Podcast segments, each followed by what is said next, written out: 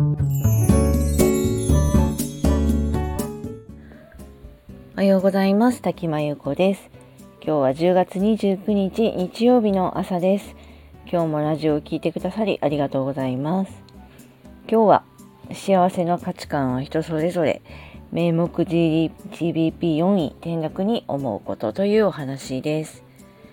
えー、先日ニュースで日本の名目 GDP がドイツに抜かれて4位になったという、まあ、話題のニュースがありました、えー、ネットのコメントなんかもすごくたくさんあって、まあ、結構私はあの有意義なコメントも多かったなと思っていますあの政治の現場にいる人たちがこういうの見たらいいのになって思うこともたくさんありました。まあ、働き方がこうグローバル化している時代に、まあ、GDP だけで経済の、まあ、状況を測るのはどうなのかなと思いつつも、まあ、日本人はランキングが好きですし分かりやすい指標なのですごく敏感に反応してしまうのかなと思っています。まあ、日本が経済大国と言われたのは過去の時代で、まあ、今は今の状況に合った成長や投資働き方など、まあ、自分で考えて選ばなくてはいけないなと思っています。とはいえあの日本はそれでもまあ、えーと、発展途上国と比べれば恵まれていますしうん良かった時代をまあ嘆くよりは今の状況で今できること今しなければならないことをやっぱり考える必要があるんじゃないかなと思っています。でそうやって自分で考えて動いたり何か調べて選んだりしている人たちは、まあ、海外に例えば短期間今円安なのでね出稼ぎに行ったりとか新しいことにどんどんチャレンジしている人がたくさん以前よりいると思っています。でまあ昔のようにこう決まったレールの上を歩いていればある程度の幸せが得られた時代とはやっぱり違うので、ま、レールの上を歩くことも歩かない自由も両方あると思います。で決められた上、まあ、決められたっていうのはまあいい学校に行ってどこか有名な企業に就職するみたいなことですけど、まあ、ある程度のそうするとある程度の幸せが得られた時代とはまあ今は違うのでとはいえあのチャレンジすることだけが素晴らしい人生とは思っていません。私自身はいろいろチャレンジしたり試したり、まあ、起業もしているのでまあチャレンジしている方だと思いますけどそれでもあのそれが全てでそれが絶対素晴らしいとは思っていませんし、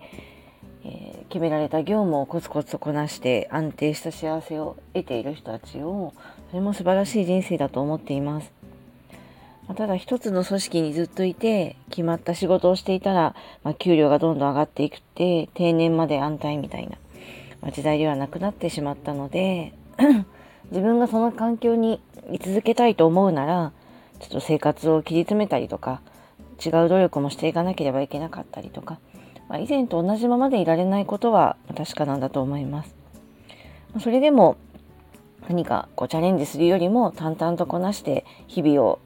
まあ落ち着いた生活を過ごしたいという人もいてそうやって幸せに暮らしている人もたくさん知っているので